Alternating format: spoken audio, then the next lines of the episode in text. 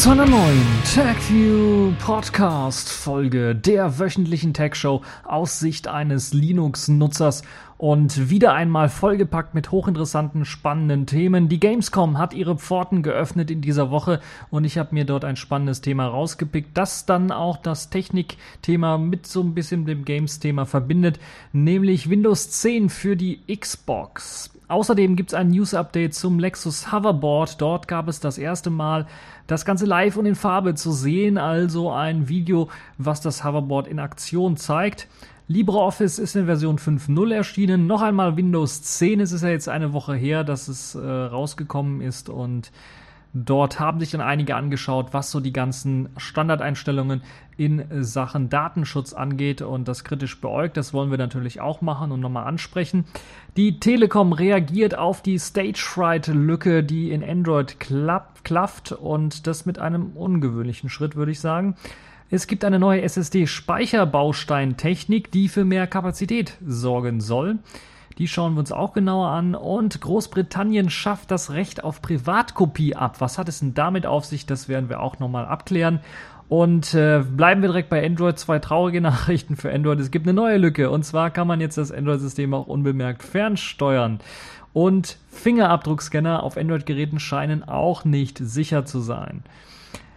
Dann gibt es natürlich auch die Kategorien in dieser Woche. Da geht es weiter mit der Leier um Landesverrat und Co., der Generalbundesanwalt und äh, was es dort alles für Neuigkeiten gibt, äh, gerade vom Anfang der Woche. Das wollen wir auch noch klären und spannend auch für einige Leute, die sicherlich Fedora ähm, mal ausprobieren wollen oder vielleicht mal eine etwas nutzerfreundlichere Version davon haben wollen. Corora 22 ist erschienen. Und die Distro habe ich mir etwas näher angeschaut. Außerdem noch Sailfish der Woche. Da gibt es ein News-Update zu den Tablets und zum SDK. Fangen wir aber zunächst einmal ganz, ganz oben an auf meiner Liste und dort steht ein News-Update zum Lexus Hoverboard. Ich habe ja vor einigen Wochen davon berichtet, dass Lexus an einem Hoverboard arbeitet, ähnliches wie man es von dem äh, Film Zurück aus der Zukunft kennt. Zurück aus der Zukunft, zurück in die Zukunft kennt.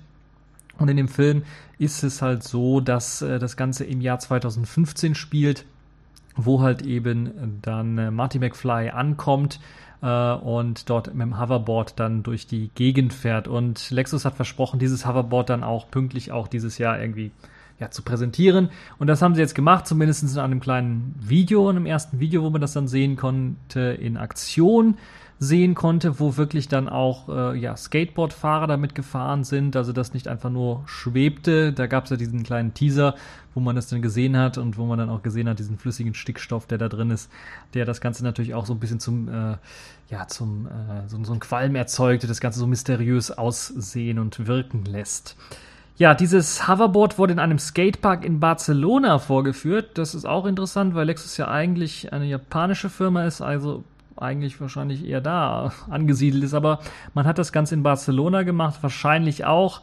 Und wie schon auch vermutet, äh, beim, beim ersten Mal, weil man dort eine spezielle Fläche auch benötigt. Und die hat man dort eben gehabt, denn man braucht am Boden oder unterm Boden oder im Boden montiert äh, starke Magnete die einem dann helfen, dann auch wirklich schweben zu können mit Hilfe dieses Hoverboards. Und das war in diesem Skatepark halt möglich, die zu verlegen. Und dort hat man dann etwa 200 Meter verlegt von diesen Magneten äh, und das Ganze dann für die Demo-Videoaufnahmen dann gebraucht. Das Hoverboard selber schwebt gerade so über der Oberfläche, wenn ein Fahrer draufsteht. Also wir haben es ja bisher beim Teaser-Video nur alleine schweben gesehen. Jetzt, wenn man da so einen Fahrer drauf sieht, also Fahrer, ein Skateboardfahrer, wie kann man das anders sagen, ein Skater, der da drauf steht, äh, dann schwebt es gerade so über den Boden. Also ich würde mal sagen, 1,5 Zentimeter über dem Boden. Das ist so jetzt meine, mein Augenmaß, würde ich mal so behaupten. Also schon sehr, sehr dicht am Boden dran. Es ist nicht so, dass man da wirklich die Bodenhaftung verliert. äh, ja, eigentlich doch schon. Aber mm, man hebt also nicht, man, man fühlt sich nicht wahrscheinlich so, dass man irgendwie auf einem Wolkenkratzer steht und runterguckt. Es ist also etwa genauso hoch wie wenn man auf einem Skateboard steht. Deshalb hat man das wahrscheinlich auch äh, so gemacht, aber wahrscheinlich war es auch gar nicht anders möglich. Das Konzept des ganzen Schwebens wurde interessanterweise, das kam jetzt auch raus, das wurde jetzt wunderbar natürlich auch berichtet darüber, äh, anders als das vorher war, wo das ein bisschen mysteriös noch war. Das ganze Konzept wurde vom Leibniz-Institut für Festkörper- und Werkstoffforschung in Dresden entwickelt. Also dieses ganze, diese ganze Schwebetechnik. Und das ist doch durchaus interessant, dass man halt also eben mit deutscher Technik im Grunde genommen das ganze Hoverboard äh, betreibt.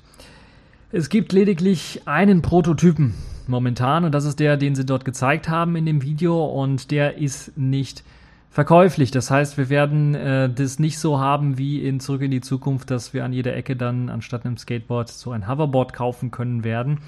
Aber es ist auch so, dass das natürlich äh, auch nicht möglich ist, weil man halt eben dann solche Straßen braucht mit Magneten drin. Und äh, das ist äh, deshalb auch äh, völlig unrealistisch, sowas bauen zu können oder zu wollen. Jetzt kann man in dem Video sehen, dass das jetzt nicht die Ingenieure sind, die auf diesem Skateboard fahren, sondern das sind wirklich echte, echte Skater, die auf dem Hoverboard fahren, die Erfahrungen mit dem Skateboardfahren haben und die dann berichtet haben, wie das so ist, wenn man auf diesem Hoverboard fährt. Die Skater sind begeistert davon, natürlich neue Technologie und es wirkt natürlich geil, wenn man auf so einem Hoverboard fährt, fährt aber es wirkt sich, äh, es, es wirkt komplett anders, als wenn man auf dem Skateboard steht. Das haben alle einstimmig quasi berichtet. Es fühlt sich komplett anders an, weil man halt eben diese Reibung nicht hat. Und da muss man sich erstmal dran gewöhnen, weil normalerweise so ein Skater natürlich eben auf diese Reibung fixiert ist, ja sogar teilweise ja mh, hm, verschiedene Rollen hat, um eine bestimmte Reibung zu erzeugen auf bestimmten ähm, Fahroberflächen. Und das hat er natürlich hier nicht mehr. Da hat er keine Reibung mehr und das ist natürlich dann ungewohnt und deshalb sieht man das so. Äh, man sieht es bei den verschiedenen Experimenten, die dort gemacht worden sind. Natürlich sieht man dem das Ganze auch an. Recht spannend fand ich, äh, dass man es auch geschafft hat, irgendwie ich weiß jetzt nicht, wie tief es war, aber es auch geschafft hat, zum Beispiel darüber über Wasser zu fahren. Das heißt, man hat dann wirklich so ein bisschen den Marty McFly äh, zurück in die Zukunft äh, nachgeeifert und versucht, dann auch übers Wasser damit zu fahren. Beim ersten Mal schlägt es noch fehl, aber beim zweiten Mal hat es dann funktioniert. Das heißt, ich gehe davon aus, dass da natürlich auch Magnetplatten unter der Wasseroberfläche irgendwie angebracht worden sind. Aber in welcher Höhe, das weiß ich natürlich jetzt nicht oder wie tief eben dieses Wasserbecken war. Ah, das kann man nur erahnen.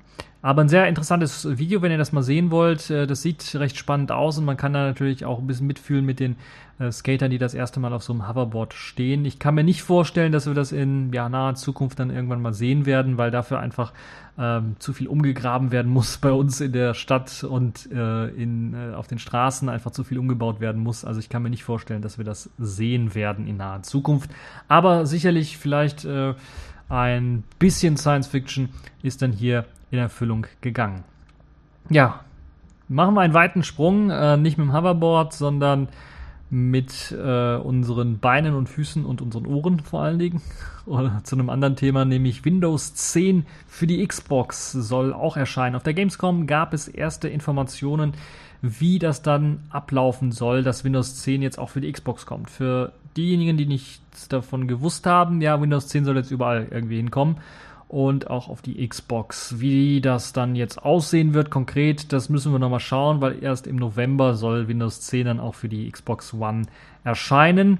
Windows soll ja bekanntlich auf allen Geräten laufen, das heißt vom Smartphone über das Tablet, über dem ganz normalen PC oder ein Laptop, dann jetzt auch bis zur Xbox und mit dem 9 OS soll dann auf der Xbox natürlich auch eine neue Bedienoberfläche Einzug ähm, erhalten und natürlich die üblichen Windows-Technologien. Das heißt, man wird dort sicherlich auch den Microsoft Edge-Browser haben, wenn man da im Internet surfen möchte. Und auch Cortana als ähm, Assistent wird dort mit von Bord sein und wir können dann uns mit Cortana unterhalten und äh, ja, Sachen dort reinsprechen. Der hat ja die Xbox One überall Mikrofone, deshalb sollte das kein Problem sein, das aufzuzeichnen, was ich gerade sage. Spiele sollen sich, und das erhofft sich Microsoft dadurch, dass dort jetzt auch die gleiche Infrastruktur, Softwareinfrastruktur aufgebaut wird oder genutzt wird bei der Xbox One, sollen dann auch einfacher von Windows 10 auf die Xbox portiert werden können oder andersherum. Ähm, wie das jetzt konkret aussehen wird, werden wir noch sehen. Ich befürchte, dass das alles momentan nur Marketing-Blabla ist und dass wir da nicht irgendwie sowas uns vorstellen können, dass wir einfach eine Spiele-DVD kaufen im Laden und die läuft dann auf PC oder Xbox. Das wird es nicht geben. Ähm, Obwohl es technisch eigentlich möglich sein sollte, weil eben in beiden PCs und in der Xbox One halt PC-Hardware drin steckt. Äh, nur die Xbox One halt ein bisschen zugekleistert ist mit allen möglichen Kram. Das wird es also mit Sicherheit nicht geben. Es soll aber die Möglichkeit geben, dann Spiele auch ähm, zum PC streamen zu können. Wenn ihr also Xbox One Spiele am PC spielen wollt, dann könnt ihr das durchaus machen. Dazu soll es eben eine Streaming-Technologie geben, die das erlauben soll.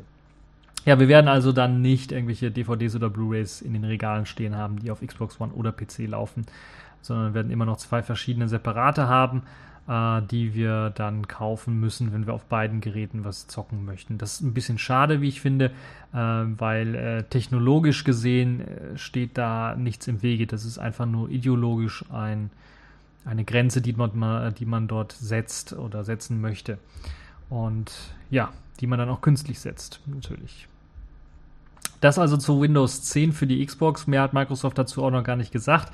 Und das war es eigentlich auch schon in der Gamescom. Ähm, ich weiß, die Gamescom läuft noch eine ganze Ecke weiter, aber ich nehme das jetzt hier gerade am Samstag auf und da läuft die Gamescom noch.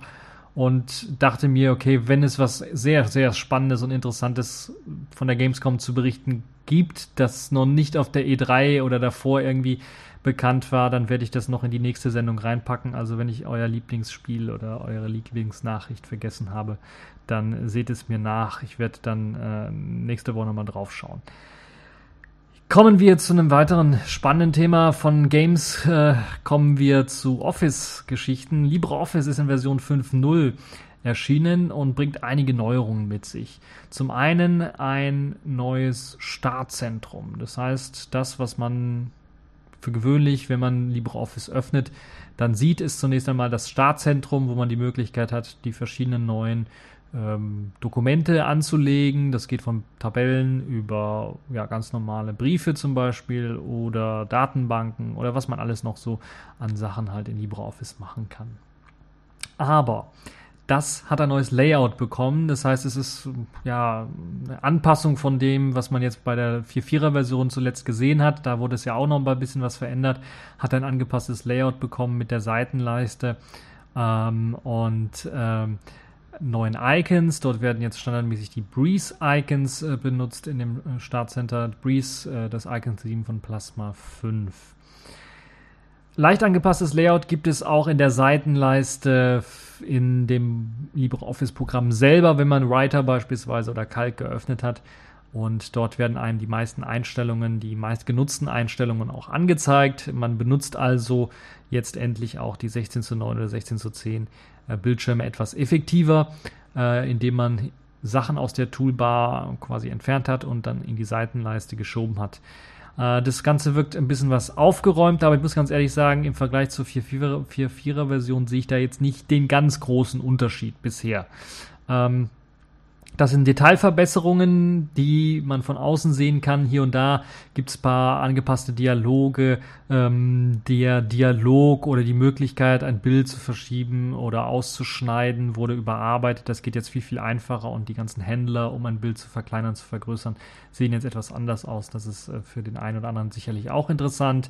Es gibt, und das ist das, was ich viel interessanter finde als Techniker natürlich, einen vollständigen äh, Code Rewrite oder vollständige Code-Restrukturierung des gesamten Quellcodes. Das heißt, man hat Dinge angepasst, man hat Dinge einfach weggeworfen, die man einfach nicht mehr braucht, weil die einfach Legacy sind. Äh, die werden heutzutage nicht mehr gebraucht. Und das sorgt natürlich dafür, dass der ganze Code geschrumpft ist, dass das Endprodukt etwas kleiner wird und dass der äh, ganze Code dann schneller ablaufen kann. Das heißt, ihr habt mehr Speed, wenn ihr mit LibreOffice 5.0 arbeitet. Unter anderem wurde komplett neu geschrieben das Backend von Calc, also dem Tabellenkalkulationsprogramm, das komplett neu geschrieben worden ist, dadurch enorm an Speed gewonnen hat. Und ihr könnt das ja selber mal ausprobieren, wenn ihr da mehrere Sachen zu kalkulieren habt, könnt ihr das eben mit Calc jetzt noch schneller machen. Version 5.0, und das ist ein Disclaimer von den Entwicklern selber, wird aber noch nicht als stabil erachtet und sollte nur von Early Adopters bisher getestet werden und benutzt werden. So sagen das zumindest die Entwickler. Das heißt, wenn ihr irgendwie darauf angewiesen seid, äh, dass ihr vernünftige Office-Dokumente erstellen könnt, dann wartet noch ein bisschen, bis 5.1 oder sowas rauskommt oder zumindest 5.02, 5.03, 5.04 oder sowas. Ähm, das ist der Disclaimer, den auch die Entwickler sagen und da würde ich mich auch dran halten wollen. Ansonsten könnt ihr es natürlich ausprobieren, so vielleicht auch als äh, Spielzeug der Woche so in die Kategorie einzuordnen. LibreOffice 5.0. Was gibt es noch Neues? Neben der ganz normalen Desktop-Version, die ich so ein bisschen beschrieben habe, gibt es natürlich auch Pläne, auf Android zu kommen. Da gab es ja ähm, schon Demos, die man gesehen hat und äh, ähm, ja, Versuche. Und dank jetzt der Neustrukturierung, der Restrukturierung des gesamten Codes und dass man auch alte Sachen einfach weggeworfen hat oder zusammengeklatscht hat, viele Dinge kleiner gemacht hat, soll es nun viel, viel einfacher geworden sein, äh, diese neue Version nicht nur für den Desktop, sondern auch für Mobilsysteme wie eben dem Android-System herauszugeben, weil Android ja auch eine Beschränkung hat an Bibliotheken, die man mitliefern kann oder der Größe der Bibliotheken, äh, sollte das durchaus jetzt möglich sein, dadurch, dass man den Code geschrumpft hat, stark geschrumpft hat und viel restrukturiert hat. Eine Cloud-Version von LibreOffice ist ebenfalls in Planung. Dazu äh, wurden auch die ersten Maßnahmen jetzt geschlossen. Dadurch, dass man eben diese Restrukturierung durchgeführt hat des äh, Quellcodes, soll es auch möglich sein, in Zukunft dann eine Cloud-Version anzubieten, wo ihr dann ähnlich wie bei Google Docs ähm, Sachen auf einer Internetseite bearbeiten könnt. Außerdem lassen sich jetzt ähm, im Startzentrum, das habe ich vergessen zu sagen, lasst sich Dokumente jetzt besser verwalten. Das heißt, Startzentrum, da habt ihr die Möglichkeit, die zuletzt geöffneten Dokumente zu sehen. Und bisher war es nicht möglich, beispielsweise dort direkt hinaus äh, Dokumente zu löschen oder sowas oder zu verschieben. Das ist jetzt möglich. Ja, ansonsten, wie bei jeder LibreOffice-Version, wurde auch bei der Version die Kompatibilität mit äh, proprietärer Drittsoftware verbessert oder proprietären Drittdokumenten verbessert, unter anderem mit Apple Pages und Writer sowie Microsoft Office 2007. Also insgesamt doch deutliche Verbesserungen bei LibreOffice 5.0 und wir können sicherlich damit ähm, rechnen, dass wir das in den nächsten großen Linux-Distro-Releases dann auch mit enthalten bekommen. Wahrscheinlich nicht die Version 5.0, sondern 5.0.2, 3, 4 oder 5 oder 5.1, je nachdem, wie dann äh, gerade die Lage so ist und wie schnell die Entwicklung bei LibreOffice fortschreitet. Ja, kommen wir von Office zu einem Office äh, Betriebssystem, würde ich mal fast schon sagen.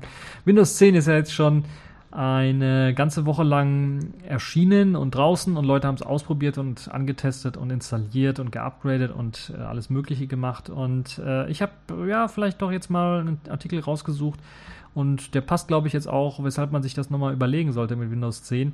Äh, Windows 10, äh, der Spion auf dem eigenen Rechner, habe ich das Ganze mal genannt.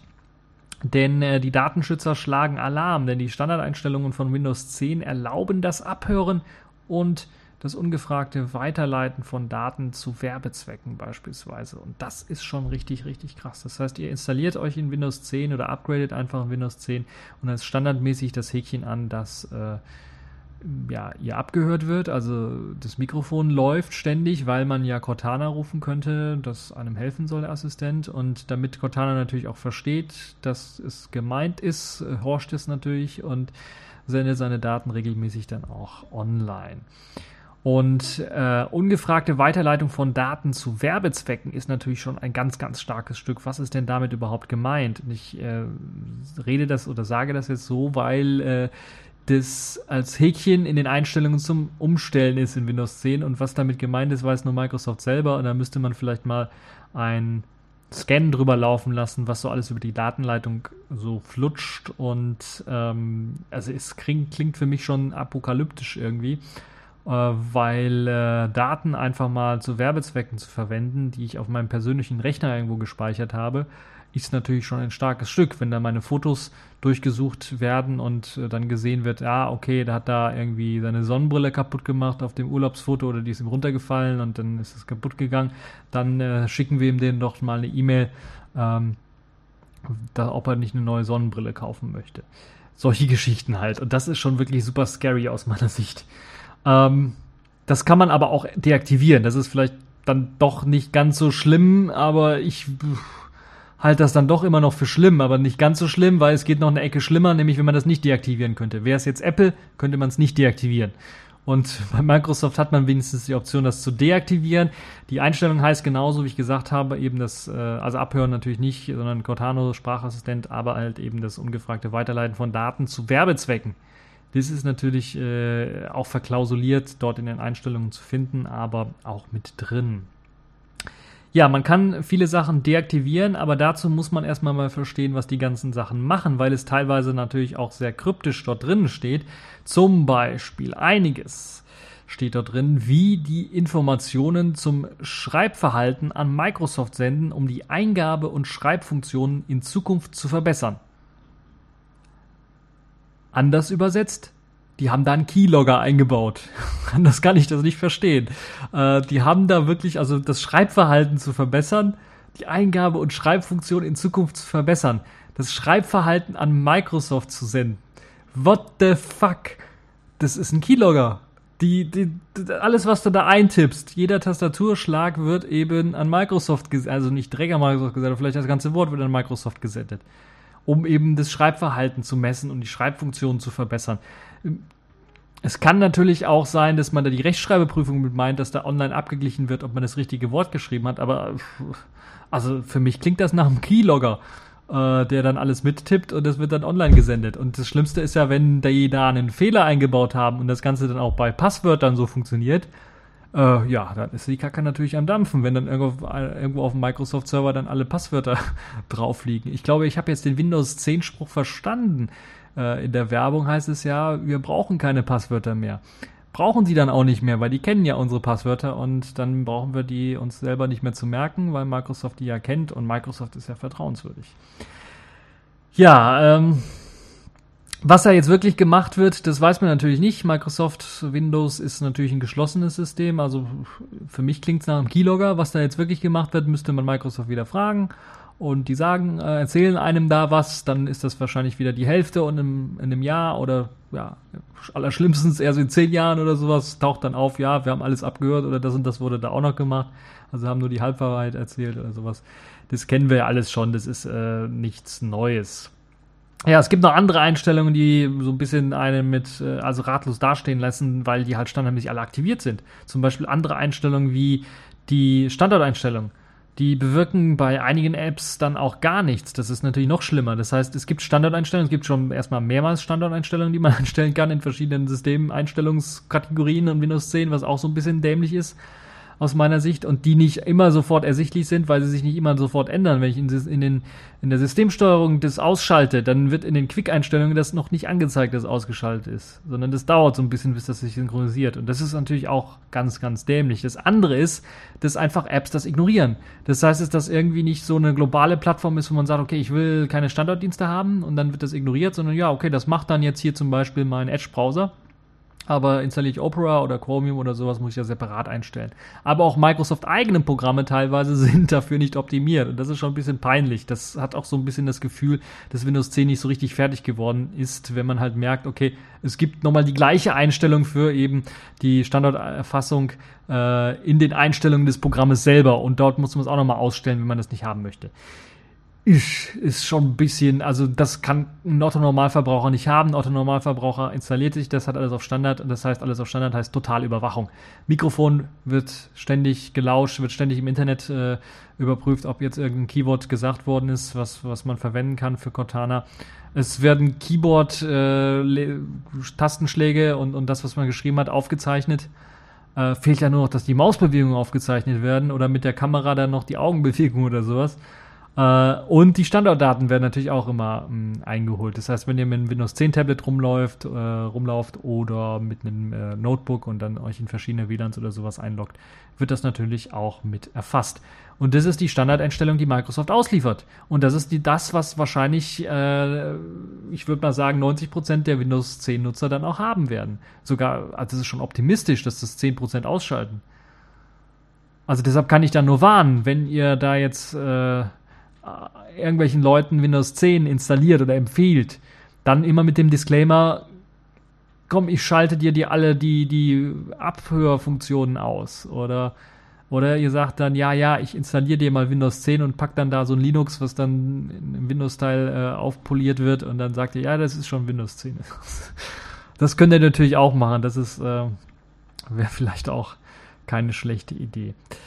Ja, insgesamt sind diese Einstellungen zur Privatsphäre in, in, in, den äh, vielen Einzelheiten, die es dort gibt, die man auch einstellen kann, also viele Häkchen, die man anklicken kann und, und einstellen muss und die nicht alle in einem Dialog passen, sondern in verschiedenen Dialogen aufgeteilt sind äh, und auch teilweise in den jeweils nur genutzten Programmen einzustellen sind, alles so ein bisschen was verwirrend. Und das ist irgendwie schlecht. Also das ist wirklich unterirdisch schlecht. Und wir müssen uns vorstellen, dass es hier ähm, also das ist Microsoft, das ist keine, keine kleine Firma, die da keine Ahnung von hat, äh, User Interfaces zu designen. Die machen das schon seit paar Jahren und müssten eigentlich äh, so langsam auf den, auf den Zug aufgesprungen sein, dass jetzt Sicherheit im Zuge der NSA-Affäre, der Snowden-Debatten natürlich äh, doch schon ein starkes, hartes Gut ist.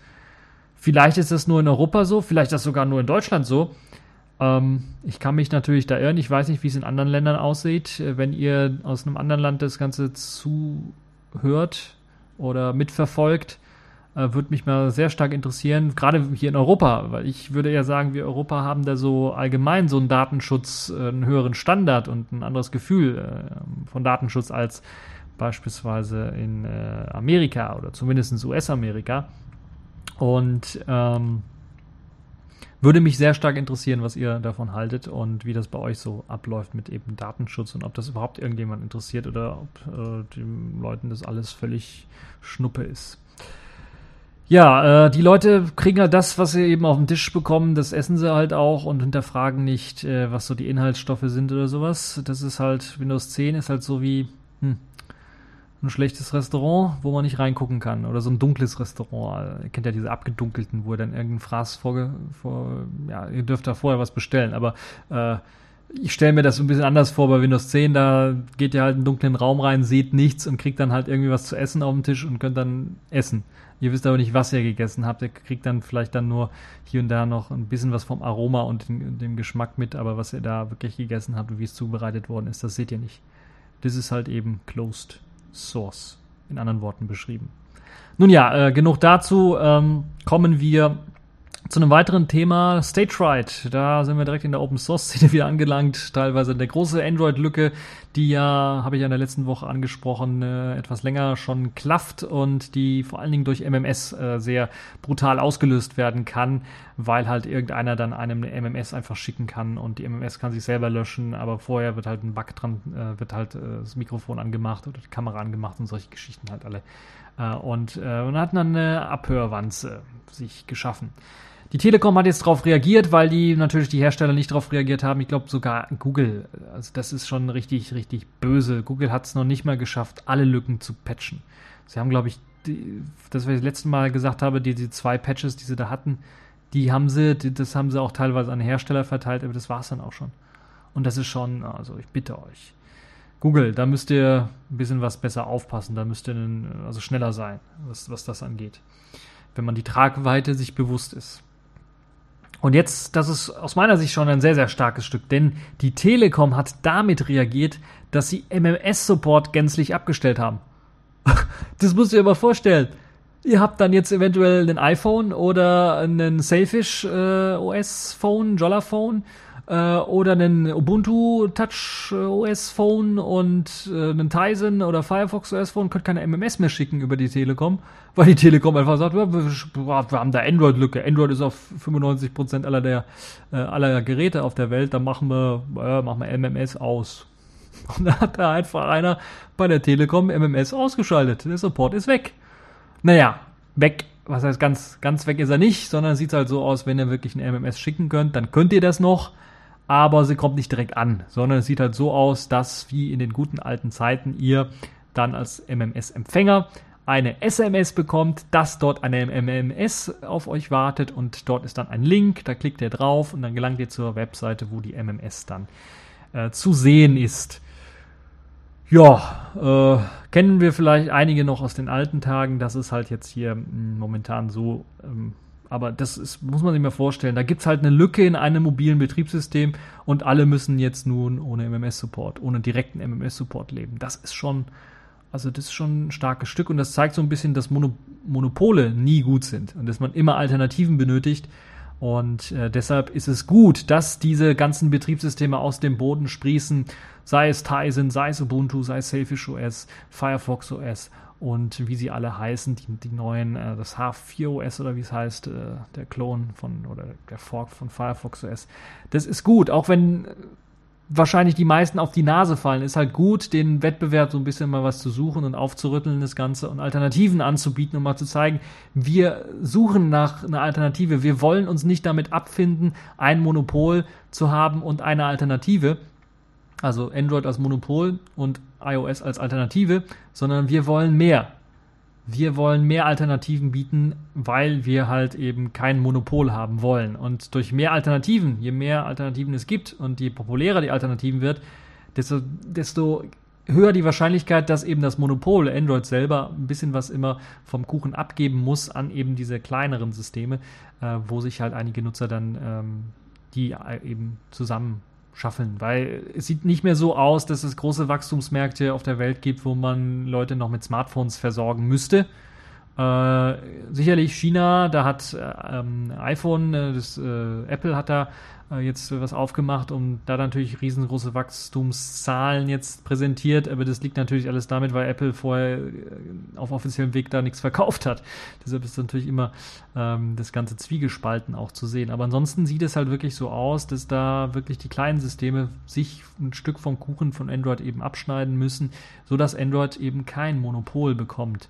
Es wird natürlich immer aber deshalb würde ich da eher davon ausgehen und hoffen, dass es dann so ein bisschen zwei oder drei geteilt wird, zwei, drei große Systeme geben und der Rest ist so ein bisschen was kleinere Systeme dann. Aber diese zwei, drei großen sollten halt nicht too big to fail sein. Das heißt, wenn ein System so groß ist wie jetzt Android, das den ganzen Markt dominiert, so groß ist, dass jetzt ein Provider, ein Carrier dahergeht und sagt, okay, wir müssen MMS-Support abstellen, weil halt eben da eine Sicherheitslücke ist. Also dieses Too Big to Fail, das darf es dort nicht geben. Das sollte es dort nicht geben. Wir dürfen also, wir müssen verhindern, dass es so eine Monopolstellung gibt in dem Markt. Ansonsten werden wir irgendwann mal ein Android haben, das uns an Microsoft erinnert mit ihrem Windows. Und das wollen wir sicherlich alle nicht. Also hoffe ich zumindest. Nun ja, ein starkes Stück, wie ich finde, die ganze Geschichte mit der Telekom und also das muss man sich mal, also vor ein paar Jahren hätte sich das keiner vorgestellt. Als Nokia-Handys noch großartig waren und den Markt dominiert haben, hätte sich das keiner vorgestellt. Das, äh, wenn, hätte sich auch keiner vorgestellt, dass es auf dem Nokia-Handy eine Lücke gibt äh, die dazu führt, dass man MMS ausschaltet. Nun ja, äh, kommen wir zum nächsten Thema. Neue Speicherbausteine für SSDs und die versprechen eine mehr Kapazität. SanDisk und Toshiba haben diese nun vorgestellt oder die Technologie zumindest vorgestellt und wollen diese dann im nächsten Jahr veröffentlichen. Die SSDs mit diesen Bausteinen. Die Chips sichern 3 Byte pro Speicherzelle und werden deshalb auch Triple Level Cell oder kurz TLC genannt. Das ist eine Technologie, die nicht nur äh, SanDisk und Toshiba entwickelt haben, sondern auch Intel, Samsung und alle, die sich so auf dem SSD-Markt tummeln, haben das mittlerweile auch drauf. Nur jetzt ist halt eben SanDisk und Toshiba auch äh, vorgedrungen und haben das so ein bisschen erweitert. Jedes Die kann bei denen jetzt also mit 256 Gigabit umgehen, beziehungsweise 32 Gigabyte speichern. Das ist also doppelt so viel, wie es vorher war. Vorher waren es eben auf einem Die 16 GB. Das ermöglicht dann natürlich, dass man insgesamt die auch bei gleicher Größe und wahrscheinlich auch, ja, ich würde mal fast sagen, beim gleichen Preis dann auch, weil die Herstellungskosten wahrscheinlich nicht deutlich ansteigen werden, wenn man nicht mehr Hardware wirklich reinpresst, dann die Herstellungskosten gleich bleiben, aber wir doppelt so viel Speicherplatz für den gleichen Preis bekommen. Das heißt, was weiß ich, ich glaube, es sind die um die 100 Euro, die 256 Gigabyte SSDs sind um die 100 Euro zu bekommen, die für den Otto-Normalverbraucher hm, erhältlichen. Und wenn ihr dann jetzt so ein bisschen drauf schaut, dann werdet ihr im nächsten Jahr wahrscheinlich 512 Gigabyte haben für den gleichen Preis. Ähm, und das ist natürlich dann schon eine Kategorie, wo das interessant wird für den einen oder anderen mal nur auf SSDs zu setzen, als auch Großspeichermedium. Also ich habe bei mir zwei Terabyte Platten drin zum Beispiel. Äh, die laufen im RAID-Betrieb, das heißt, ich brauche effektiv dann nur ein Terabyte, ähm, weil es eben geklont wird auf die andere Platte. Äh, und äh, wenn ich mir zwei SSDs kaufen könnte für 200 Euro, die es insgesamt ein Terabyte schaffen, ähm, ja, hätte ich nichts dagegen. Natürlich äh, habe ich dann kein RAID, aber äh, trotzdem, also da hätte ich nichts dagegen. Auf meinem großen PC, davon rede ich ja, von, von, von Laptops und sowas rede ich nicht, sondern da hoffe ich, dass ihr schon äh, auf den SSD-Zug gesprungen seid, weil das macht wirklich das Leben angenehmer und schöner und besser und alles flotter. Und da reichen ja auch äh, meistens kleinere Festplatten. Also ich habe hier, glaube ich, SSDs, alle 128 GB SSDs bei mir drin, noch nicht mal eine 256 GB SSD und habe dann nur an einem Laptop dann noch explizit noch eine 500 GB Platte, äh, wo meine persönlichen Daten so ein bisschen drauf gespeichert werden. Ähm, was heißt persönliche Daten? Sind natürlich auch Arbeitsdaten so ein bisschen für, für Neptune, Distro und was man so baut und kompilieren möchte, ist natürlich auch damit drauf. Das hat natürlich auch nicht jeder. Aber äh, das sind so halt die Sachen, äh, mit der man halt, mit denen man halt dann arbeitet und mit denen man rechnen sollte. Und es könnte jetzt in Zukunft wirklich sein, dass halt die SSDs wirklich billiger werden. Aber nicht nur SSDs, sondern diese Speicherbautechnologie, dieses sogenannte 3D-NAND-Flash, äh, das wird 3D-NAND-Flash genannt, weil man jetzt ja nicht nur eine Die-Schicht oder eine Speicherzellenschicht äh, hat, sondern mehrere übereinander stapelt. Und wenn man eben mehrere übereinander stapelt, geht man in diesen 3D-Raum rein. Also man hat nicht nur flach 2D, sondern äh, Speicherzellen, sondern 3D. Deshalb wird von 3D NAND Flash geredet. Und äh, erhält, man erhält dann, wenn man die übereinander stapelt, bei gleichem Platz ein Vielfaches an Speicherkapazität, als man vorher gehabt, äh, gehabt ha hat. Toshiba und Sandisk sollen hierbei, also bei dieser Stapelung von äh, Speicherzellenschichten bis zu 48 Schichten übereinander stapeln können. Das ist deutlich höher als das, was Intel, mh, hm, Samsung bzw. Hynix vorgestellt haben, denn äh, die haben nur 32 oder 36 äh, Schichten übereinander gestapelt bisher und auch vorgestellt. Und ja, da bin ich echt mal gespannt, äh, wann SanDisk und wann Toshiba die ersten SSDs rausbringen werden oder die ersten Speichermodule rausbringen werden, die darauf setzen werden. Die ersten Vorserienmodelle, zumindest von den SSD und den neuen Speicherbausteinen, sollen dann bereits im September gebaut werden, so dass die Massenproduktion dann im Jahr 2000, 2016 anfangen äh, kann. Das verzögert sich noch so ein bisschen eventuell, weil äh, SanDisk und Toshiba in äh, einer Fabrik bauen wollen, die noch nicht aufgebaut worden ist, sondern die erst 2016 fertiggestellt werden soll. Und dort werden dann diese Speicherzellen hergestellt. Ja, wir sollten also mit deutlichen Speicherschüben rechnen im nächsten Jahr, was den SSD-Markt angeht, aber nicht nur dort, sondern auch SD-Karten, Micro-SD-Karten für Smartphones beispielsweise, auch interne Speicher für Smartphones werden dann äh, doppelt so groß sein, wie es jetzt der Fall ist. Ich hoffe, dass dann diese künstliche Bremse, die bei den Billig-Smartphones, äh, die ja manchmal, manchmal mit 8 GB oder 4 GB oder noch weniger ausgestattet daherkommen, dann, äh, dann auch gebrochen wird irgendwann. Die werden ja nur eingehalten, weil man halt hier Gebühren zahlen muss für eventuell Copy-Gedönse, Copyright-Gedönse und, und äh, ganz, ganz blöd. Ich hoffe, dass das äh, diese Speichergrenze, diese künstliche gesetzliche Grenze oder rechtliche Grenze, sagen wir mal so, dann doch äh, auch noch fallen wird und dass wir dann auch alle von der Technik profitieren können, auch wenn wir uns ein billig Smartphone kaufen. Was ja auch nicht unbedingt schlecht sein muss. Für jeden gibt es halt eben der, der nicht eben irgendwie 20 Sachen gleichzeitig aufmachen muss am Smartphone. Dem reicht auch so ein billig Smartphone aus, das ja teilweise, das habe ich ja beim, beim Tizen-Gerät auch äh, ge gezeigt, äh, es ja auch schafft, flüssig zu laufen und die Features, die es eingebaut hat, dann auch für den Otto-Normalverbraucher, der also so ein bisschen was nur chattet, im Internet braust, E-Mails abfragt und telefoniert und MMS oder sowas schickt, äh, durchaus ausreichend ist. Ja, ähm, das also zu den Speicherbausteinen, unter anderem für SSDs. Kommen wir mal so ein bisschen was in die Netzpolitik rein. Äh, Großbritannien schafft die Privatkopie ab. Das war ein großes Aufregerthema. Als ich das heute gelesen habe, habe ich gedacht, was zum Geier. Großbritannien bewegt sich mal wieder einen Schritt weiter nach Absurdistan. Und zwar haben sie jetzt das Recht auf Privatkopie von urheberrechtsgeschützten Werken verboten. Sprich, wenn du dir eine FLAC-Datei runterlädst von irgendeinem Portal, da gibt es sicherlich Portale, die sowas anbieten, und du möchtest dann jetzt in deinem Auto, weil das Auto nur MP3 kann, diese FLAC-Datei FLAC umkonvertieren in MP3, darfst du rein rechtlich das gar nicht. Du musst erstmal eine Lizenz dafür einholen. Äh, das heißt, wenn du das machst, hast du das Gesetz gebrochen.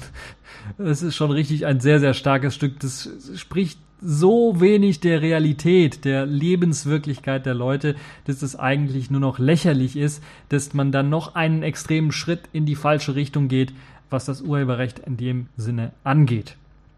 Das gleiche gilt natürlich auch für das Importieren von Audio-CDs. Stellt euch mal vor, Audio-CDs, die man heutzutage immer noch kaufen kann, Mediamarkt, Saturn oder wo es die alle so gibt. Audioläden gibt es natürlich auch. Äh, vielleicht solltet ihr da besser hingehen. Wenn man solche Audio-CDs kauft, äh, sind die meisten, also ich sag mal 99,9999999 Prozent, mit einem Kopierschutz versehen. Und weil es ja in Großbritannien jetzt äh, gesetzlich nicht erlaubt ist, eine Privatkopie von einer kopiergeschützten oder urheberrechtlich geschützten Werken äh, durchzuführen, äh, urheberrechtlich geschützten Werken, das zählen ja eigentlich alle, oder? Ähm, ist es halt so, dass ihr die CD auch nicht mehr importieren könnt auf einem PC also rippen könnt als MP3 oder was auch immer. Das ist also euch auch nicht gestattet.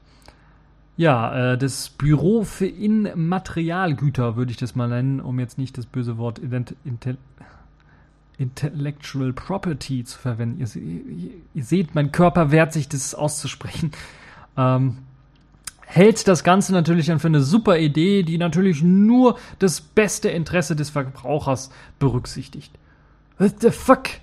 Nennt mir einen Vorteil, den der Verbraucher dadurch hat, dass man ihm weitere Handschellen anlegt, was er mit seinem legal erworbenen äh, Lizenzen, ist ja noch nicht mal, er war egal erworbenen Musik oder Video oder was auch immer anstellen darf. Das kann mir doch kein Mensch erklären.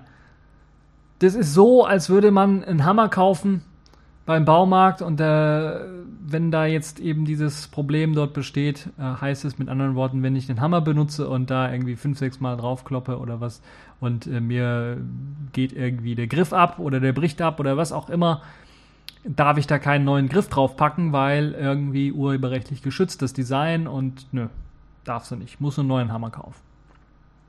Und wenn ich eben eine Audio-CD kaufe und möchte die gleiche Musik auf meinem MP3-Player im, im, im, Autoradio ähm, hören, dann ist mir das nicht erlaubt, dann muss ich das gleiche nochmal als MP3 kaufen.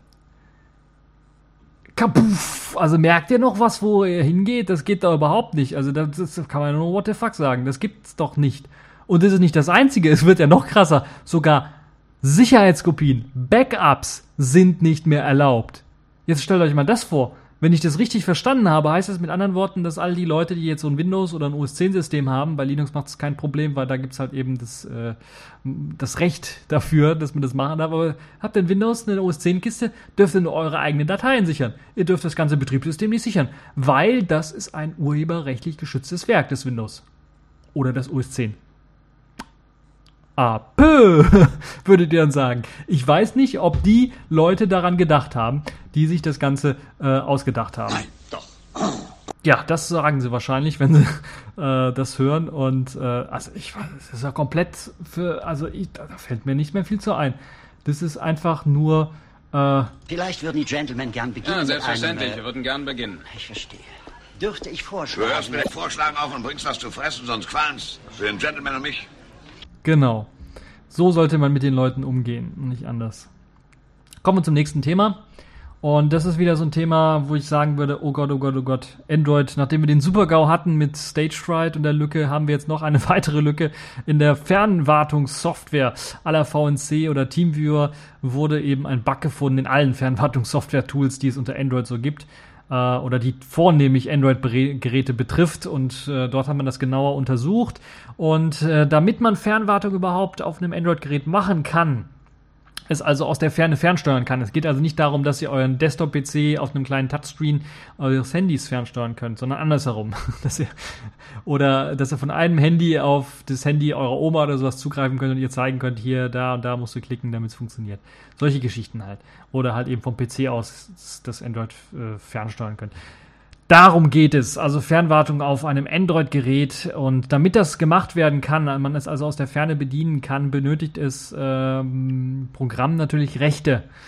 Spezielle Rechte, dass es eben auf die Kamera zugreifen kann, dass es eben auf den Touchscreen oder Bewegungssteuerung äh, zugreifen kann, dass es auf den Bildschirm zugreifen kann, den Bildschirminhalt übertragen kann übers Netzwerk, dann braucht es wieder Netzwerkzugriff und solche Geschichten halt. Es braucht halt eben höhere Rechte, damit das Ganze läuft.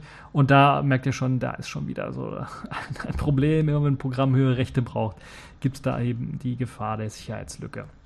Die meisten Fernwartungsprogramme sind so aufgeteilt und das findet ihr auch PC so, das ist nicht anders, dass es eine GUI gibt, also ganz normal den Client oder auch eine Server-Konfigurations-GUI, das gibt es natürlich auch, zum Einstellen. Ähm, das läuft aber komplett unabhängig zum eigentlichen Code-Teil, der halt eben äh, die Rechte besitzt, um halt auf den Bildschirm zuzugreifen, um die Bildschirmfreigabe wirklich freizugeben und solche Geschichten halt. Das ist also schon mal gut. Das ist aus sicherheitstechnischen Gründen natürlich auch gut, dass eben der Client nicht eben solche Rechte hat, sondern dass es da ein, eine getrennte Geschichte gibt. Jetzt gibt es aber bei Android eine Besonderheit. Dort gibt es nämlich sogenannte Plugins und diese ganzen äh, Codeteile, die diese Rechte besitzen, werden in Plugins tatsächlich geschrieben. Und diese sorgen dann dafür, dass eben der Zugriff auf den Bildschirm und, Steu und äh, die Steuerung und so weiter möglich ist.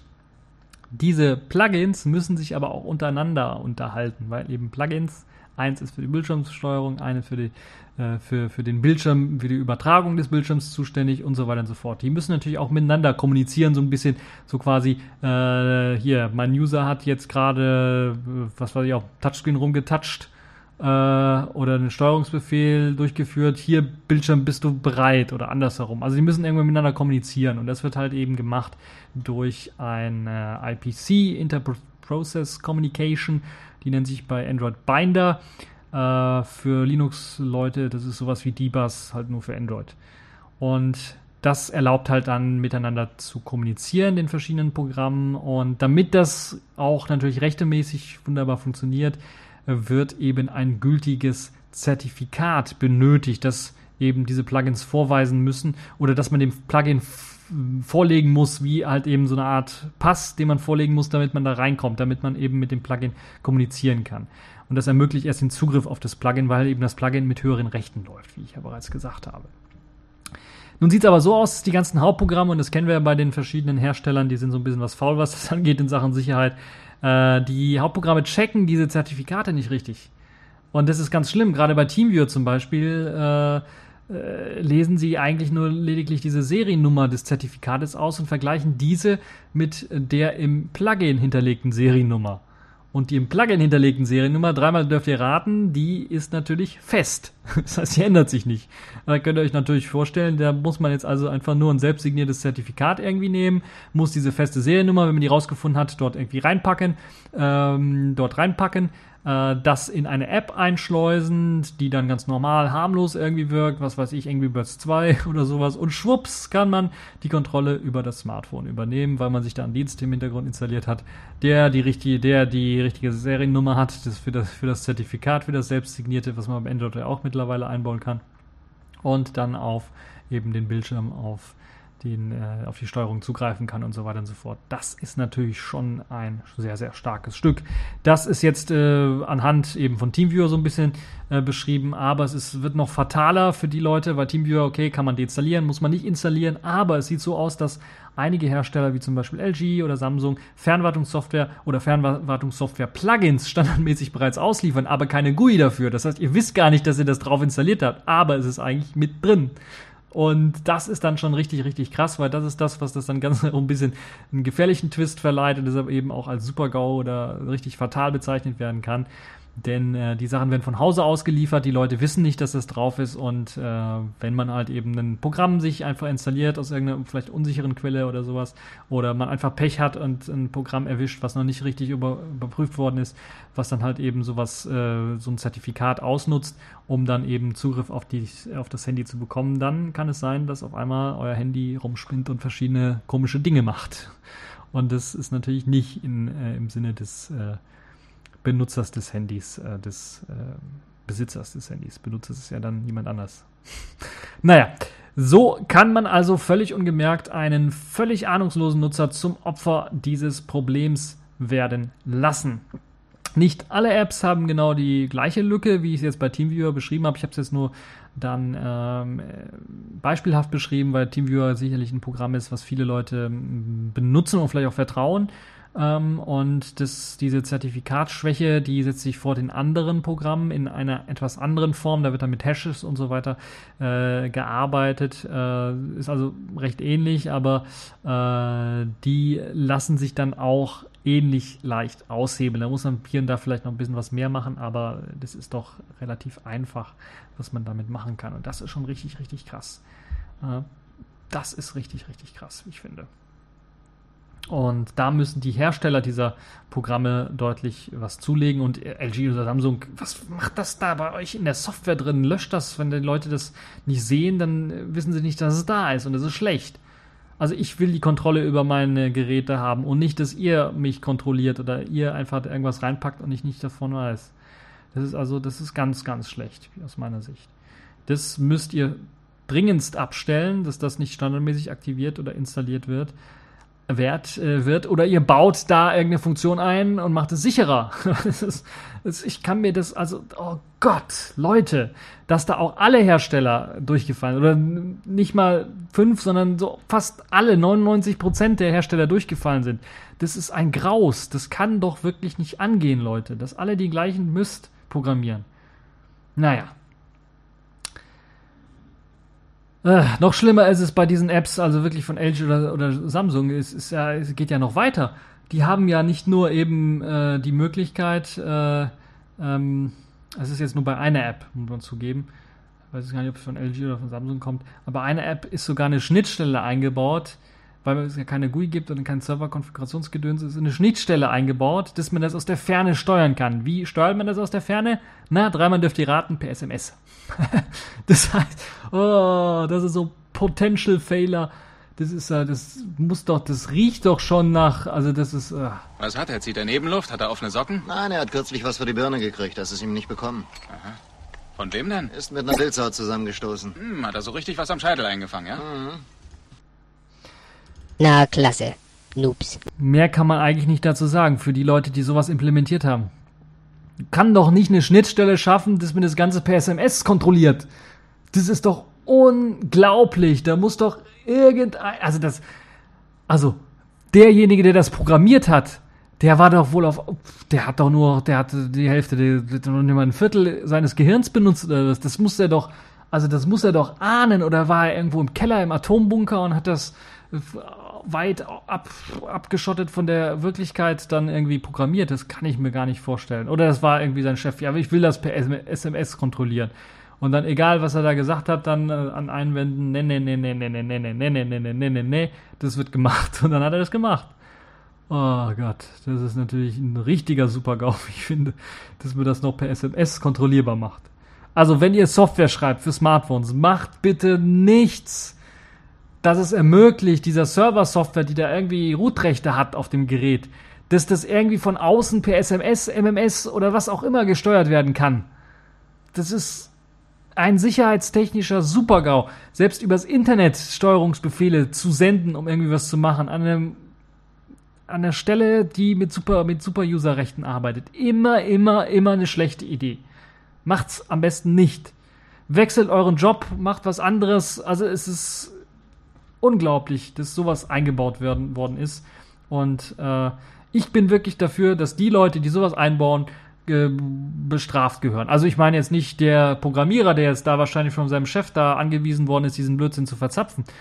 Ähm, vielleicht hat er es auch selber verzapft, das weiß ich jetzt nicht. Aber die Firma, die das zu verantworten hat, muss da auch äh, rechtlich dann zur Verantwortung gezogen werden, weil das ist einfach Mumpitz, den sie da gebaut, gebaut haben. Und dann können sie mir nicht sagen, ja, muss ja keiner kaufen. Das kommt jetzt irgendwann mal raus, wenn halt die ganze Scheiße da äh, am Dampfen ist. Wenn die Kacke am Dampfen ist, kommt das Ganze erst raus. Vorher weiß das ja keiner, weil wer guckt denn da rein? Oder ist das eigentlich Open Source? Puh, unwahrscheinlich, was die Hersteller da machen. Ist meistens irgendwie proprietärer Bockmist. Das regt mich auf. Das ist wirklich richtig, richtig scheiße, weil das halt eben natürlich ein schlechtes Licht auf Android wirft und wenn man jetzt versucht, Leuten zu erklären, dass Android Linux ist, wirft es natürlich auch einen schlechten Blick auf Linux. Aber es ist vor allen Dingen richtig, richtig scheiße, weil Google ist besser weiß, weil die es besser machen könnten, es aber nicht machen. Die bauen jeden neuen Scheiß, den sie bauen, immer proprietärer, immer blöder, sodass Android, das, was mal richtig offen war, das ist der zentrale Punkt, der es geschafft hat, überhaupt aus dem richtig, richtig beschissenen ersten Android-Version, die es gab auf dem G1. Also wir haben damals gelacht, als wir das gesehen haben, das G1. Weil das, das hatte so einen großen Touchscreen und dann eine Tastatur zum Aufklappen noch. Und du konntest damit nichts machen. Also gar nichts. Da war auch so ein altes äh, Sony Ericsson äh, mit einem 320 äh, besser, konnte mehr, konnte Musik abspielen in allen möglichen Dingern als dieses Android beschissene Teil. Wir haben gelacht, aber dadurch, dass es offen war, konnte es sich so verbreiten, konnten so viele Leute dran mitwirken, es verbessern, dass es halt eben zu dem geworden ist, was wir heute haben. Dass es halt so an Popularität gewonnen hat, dass es auf verschiedenen Geräten lauffähig ist.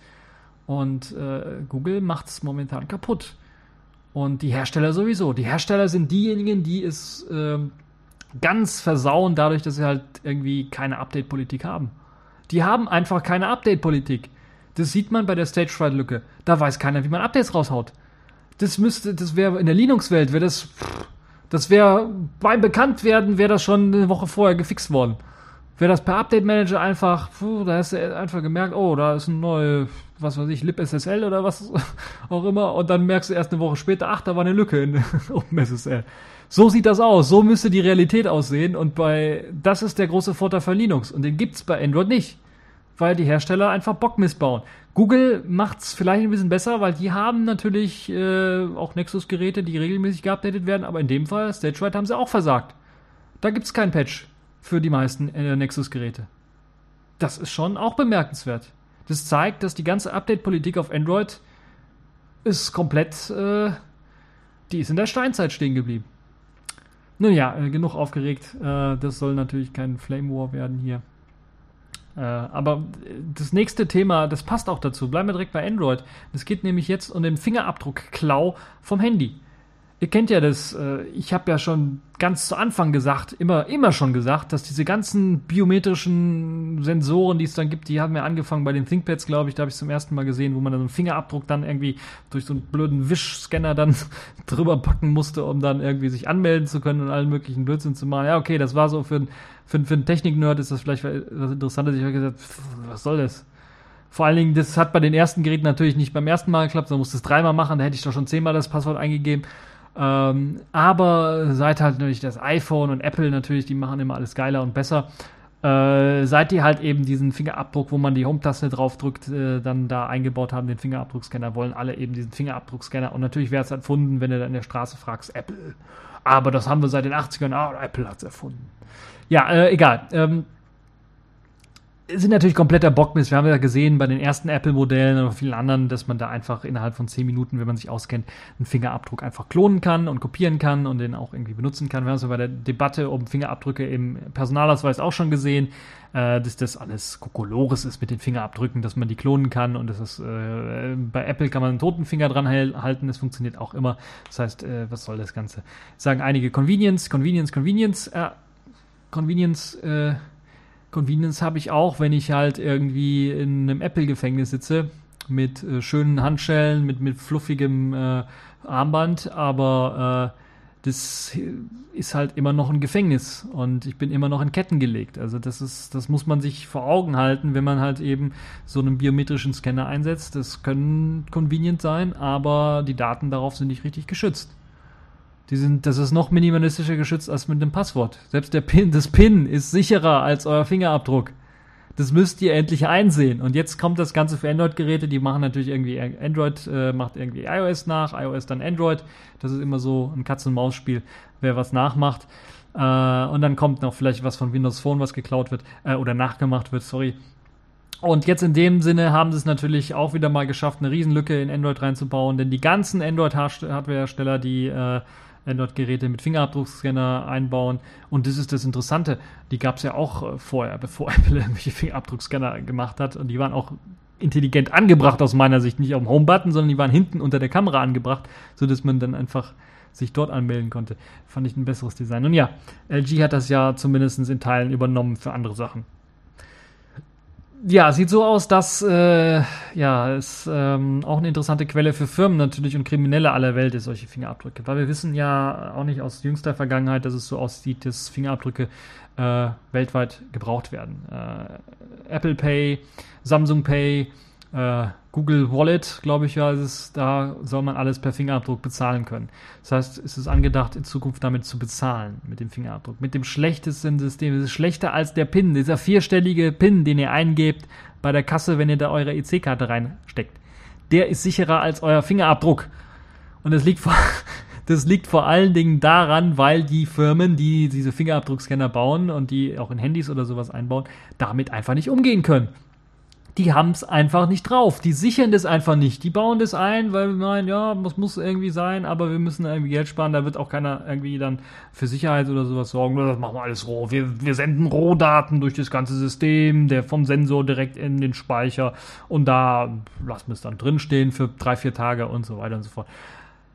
Wie blöd können die ganzen Firmen eigentlich noch werden? Also es verwundert mich überhaupt nicht, dass man jetzt auch aus der Ferne ungemerkt von Smartphones diese Fingerabdrücke stehlen kann. Dann das ist jetzt rausgekommen. Zwei äh, Jungs von äh, FireEye haben auf der Black Hat Konferenz in äh, die in Las Vegas stattgefunden hat in der letzten Woche. die haben gezeigt, wie man Fingerabdrücke von Android-Geräten stehlen kann. Möglich macht es natürlich, dreimal dürft ihr raten, die, der zusammengeschusterte Code dieser ganzen Hersteller, die ihre Fingerabdrücke nicht richtig sichern können. Nein, es geht sogar noch besser. Denn man kann nicht nur den Fingerabdruck, den man eingespeichert hat, vom Besitzer auslesen, sondern man kann jeden auslesen, weil man direkten Zugriff hat auf den Fingerprint-Reader. Und wenn man direkten Zugriff hat auf den Fingerprint-Reader, kann man als Man in the Middle quasi diesen ganzen Fingerabdruck, jeder, der sich versucht nur anzumelden an eurem Handy mit dem Fingerabdruck und den Fingerabdruck einscannt im Grunde, der kann halt eben äh, ausgelesen werden, der Fingerabdruck. Der kann einfach auf dem Weg zur, zum Überprüfungsvorgang äh, kann er abgefangen werden und landet dann auf irgendeinem Server, wo dann Fingerabdrücke gesaugt werden. Und ja, was können da für spannende Sachen mit Fingerabdrücken gemacht werden? Einkaufen, habe ich schon gesagt, ist äh, in Zukunft möglich. Das wird die Kreditkarten irgendwann mal so ab, ab, ablösen. Bei uns hier in Deutschland sieht es ja mit Kreditkarten nicht so aus, aber im Rest der Welt ist es halt so.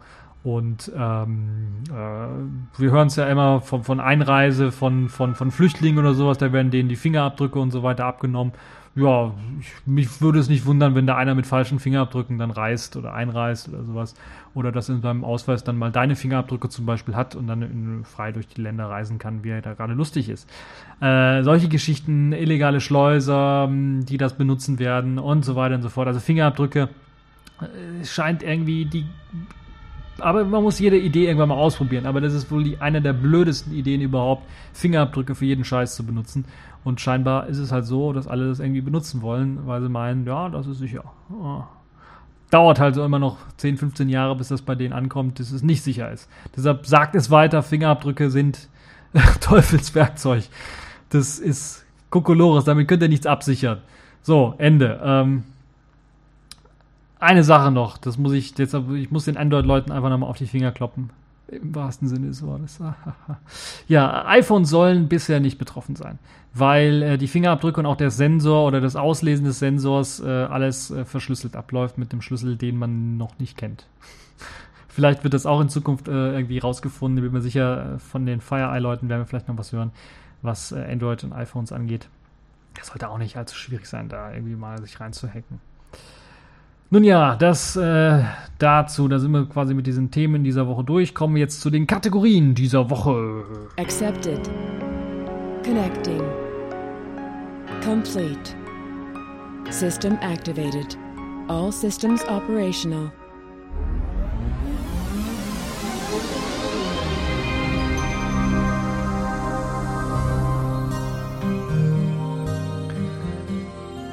Ja, und womit fangen wir an?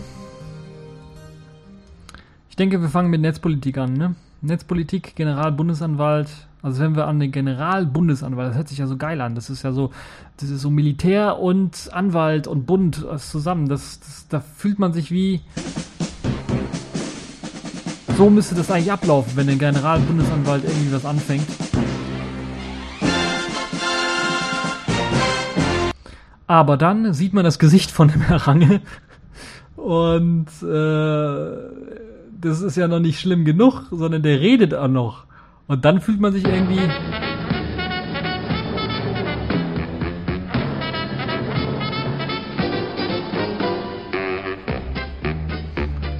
Also besseres fällt mir da nicht so ein. Wer das nicht erkannt hat, das ist die Muppet Show, das Intro aus der Muppet Show. So fühlt sich das Ganze auch jetzt an, was jetzt äh, die letzte Entwicklung des General, des Ex-Generalbundesanwaltes angeht, denn er wurde gefeuert, aber zugleich später mehr. Denn der Generalbundesanwalt hat den Justizminister angegriffen, nachdem halt der einen Tag, äh, nachdem die Ermittlungen gegen Netzpolitik.org wegen Landesverrats bekannt geworden sind, hat der Justizminister einen Tag später den äh, Generalbundesanwalt zurückgepfiffen. Das darf er, ist ein gutes Recht, er ist der Vorsitzende. Er ist der Chef vom Generalbundesanwalt. Der durfte das, durfte ihn zurückpfeifen. Einen Tag danach hat der Generalbundesanwalt, weil er sich jetzt irgendwie zu Unrecht beschuldigt gefühlt hat, im, im öffentlichen Auftritt äh, vom, äh, nach dem Justizminister äh, hat er, der Generalbundesanwalt, den Justizminister angepfiffen. Dieser soll das Gutachten, was in Auftrag gegeben worden ist, vom Generalbundesanwalt, zurückgepfiffen haben. Es ging da über die Überprüfung des Landesverrats von Netzpolitik und äh, dort hat er gesagt, nee, das Ergebnis will ich gar nicht sehen, komplett abgelehnt und quasi befohlen, er soll befohlen haben, den Prüfer zu entlassen, der eben diese Prüfung gemacht hat. Und bei der Prüfung kam, glaube ich, raus, dass irgendwie ähm, äh, der Verdacht ausreicht, um eine Ermittlung einzuleiten. Und der soll jetzt zurückgepfiffen worden sein. Das sagt zumindest Range. Interessanterweise ist der Prüfer mittlerweile im Urlaub, der hat sich also verkrümmelt, das heißt, den kann man nicht direkt fragen, wie es aussieht.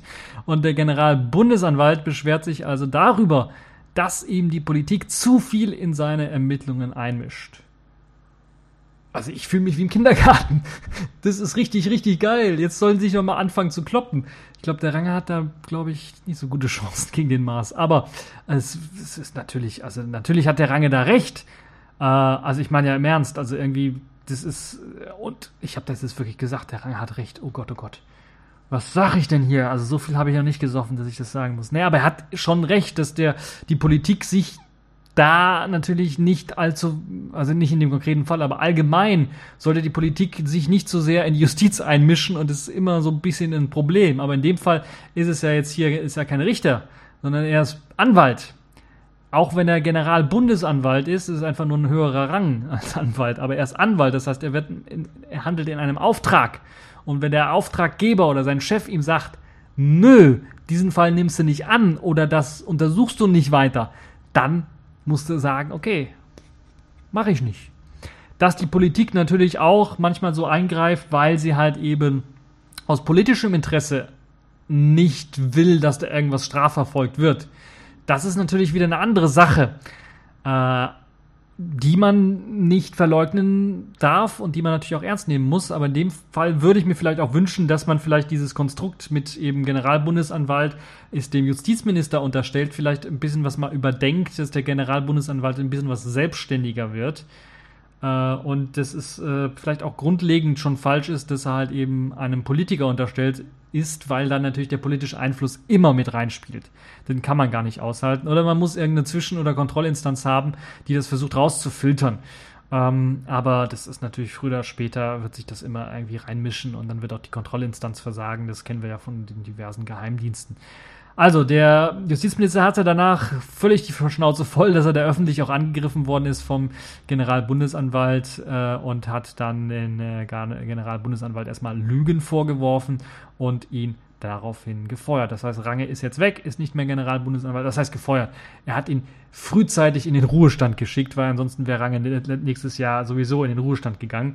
Und äh, so wurde er also äh, frühzeitig in den Ruhestand versetzt. Ähm, nun gut, äh, hätte ich schon vorher gemacht, bevor er überhaupt angetreten ist, hätte ich frühzeitig in den Ruhestand für gesetzt. Oder zumindestens hätte ich ja mal gesagt, hier, äh, seine geistige Gemütsauffassung, äh, die müssen wir mal ein bisschen untersuchen, als er da Ermittlungen gegen die NASA oder den SNA-Komplex untersuchen wollte. Äh, da hätte ich mir doch schon spätestens dort, hätte dem äh, Justizminister ein Licht aufgehen sollen, dass da irgendwas nicht mit dem Mann stimmt. Ähm, nun ja, jetzt hat also der... Mh, ähm, Generalbundesanwalt äh, äh, seinen Hut nehmen müssen. Und ähm, ja, der Minister Maas hat ihn halt eben gefeuert. Das ist so das, was da rausgekommen ist. Es wird auch immer gesagt, dass das Bundesinnenministerium von nichts gewusst hat. Da kam jetzt raus in dieser Woche, das stimmt nicht ganz. Die haben, waren von einfach Anfang, ein, äh, Anfang an eingeweiht. Der einzige, der wohl anscheinend nicht ange, eingeweiht war, war der Pressesprecher des Bundesinnenministers und ähm, oder Generalsekretär, glaube ich, so heißen die ja, die Typen, die sich da stellvertretend der Presse stellen, wenn der Boss im Urlaub ist oder keinen Bock hat. Ja, das, äh, also dazu ein kleines Update Netzpolitik. Ich will mich auch nicht weiter aufregen. Ich habe mich bei der Android-Sache so weit aufgeregt, dass ich jetzt, ist es einfach zu heiß, sich richtig aufzuregen, so. Deshalb gehen wir direkt, außerdem ist die Folge ja schon in die, Lange, in die Länge gezogen. Wir haben ja jetzt schon, glaube ich, über eine Stunde aufgenommen. Ähm, und ihr hört mir über eine Stunde zu, habt durchgehalten, eventuell. Kommen wir zur Distro der Woche. Corora 22. Fedora mit Augenmerk auf Einsteiger und Umsteiger und einfache Nutzung ist in Version 22 erschienen. Basiert natürlich auf Fedora 22 und ist im Grunde genommen das, was ich allen empfehlen würde, wenn sie wirklich ein Fedora-basierendes System haben wollen, aber es einsteigerfreundlich sein soll.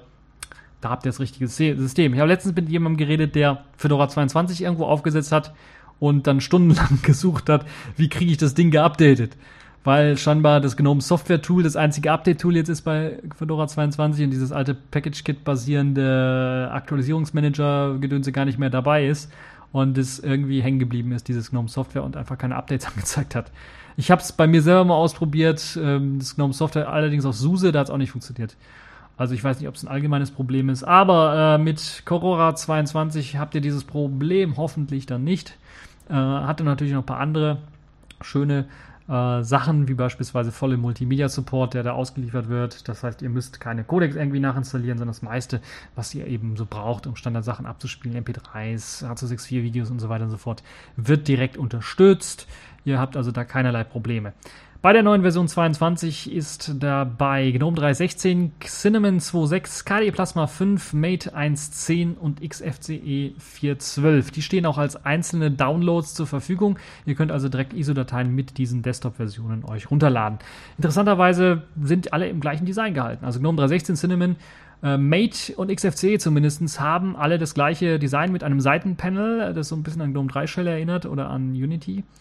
Und nur das KDE Plasma 5 ist, glaube ich, Vanilla. Da haben sie also nichts dran geändert. Das sieht also so aus, wie es eben äh, geboren worden ist, sagen wir mal so.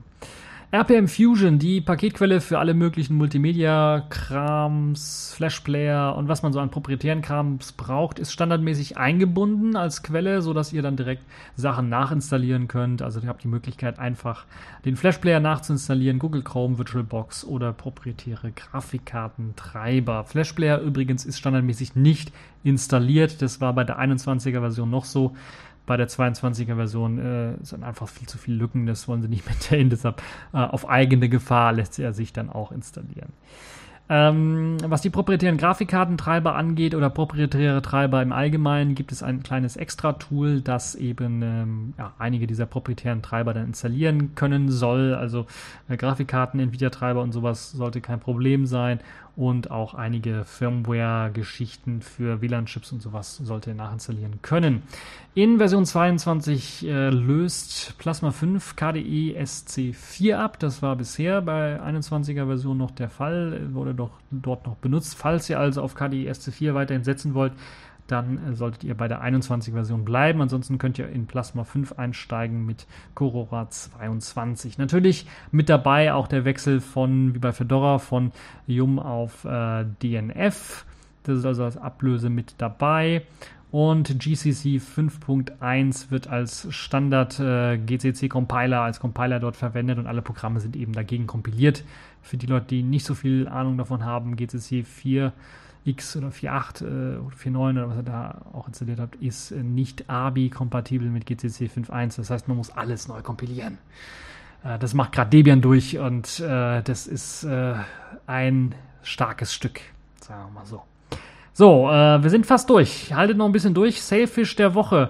Dort gibt's äh, News zu den Tablets. Die ersten Tablets der ersten Produktreihe, die also wo das okay gegeben worden sind, ist wurde nun an die Leute verschickt, die im Developer Loan Programm sind. Das heißt, die ersten werden wahrscheinlich das Sailfish OS Yolla Tablet bein, äh, bekommen und das beinhaltet natürlich äh, Selfish OS 2.0 und für Selfish OS 2.0, aber auch das Tablet selber ist äh, geplant nun, dass das nächste SDK vorbereitet wird, so dass Entwickler ihre Apps auch fürs Tablet anpassen können, auch für Selfish OS 2.0 anpassen können, gerade auch was die API-Änderungen angeht, weil es wird wahrscheinlich einige geben.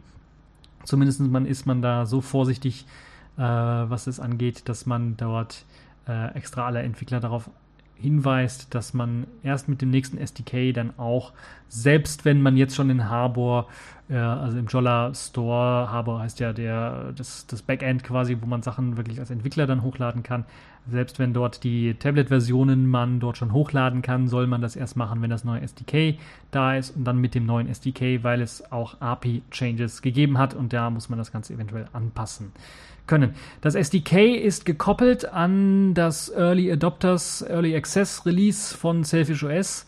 Das heißt, wir können damit rechnen, dass das nächste Update für unser Jolla-Phone allgemein und das erste Early Access Update dann Selfish OS 2.0 sein wird und dass dann ungefähr am gleichen Tag oder zwei Tage später das SDK für Selfish OS 2.0 rauskommen wird, mit Unterstützung eben für das Tablet auch, mit äh, Unterstützung im Emulator für das Rotieren und äh, ja, das könnte sehr, sehr spannend sein. Ähm, mit dem Early Access Zugriff, das finde ich auch geil, Early Access, Access, äh, Early Access Zugriff auf Selfish OS 2.0 soll eben das passende SDK dann auch mit dem geupdateten, äh, mit der geupdateten API erscheinen. Äh, ab dann können wir dann auch äh, ganz normal die Apps äh, für das Tablet auch beim Jolla Harbor hochladen.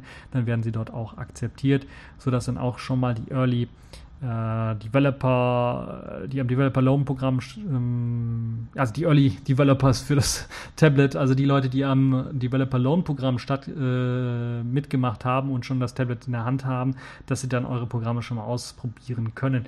Also ich gehe davon aus, dass das so sein wird und dass dann erst danach die ersten Tablets bei den wirklichen Kunden dann angelangen. Äh, aber vielleicht belehrt mich Jolla eines Besseres, Besseren. Ja, ja, schauen wir mal, wie es wird. Das war's für diese TechView Podcast Folge. Jetzt habe ich mich, ja, habe ich meinen Mund fusselig geredet und ein bisschen was auch aufgeregt bei dieser Hitze. Ist nicht gut. äh, deshalb wünsche ich doch noch euch noch einen schönen äh, Tag, einen schönen Sonntag, wenn ihr es am Sonntag hört oder wann ihr auch immer ihr das hören mögt. Und habt eine gute Zeit und bis zur nächsten Folge.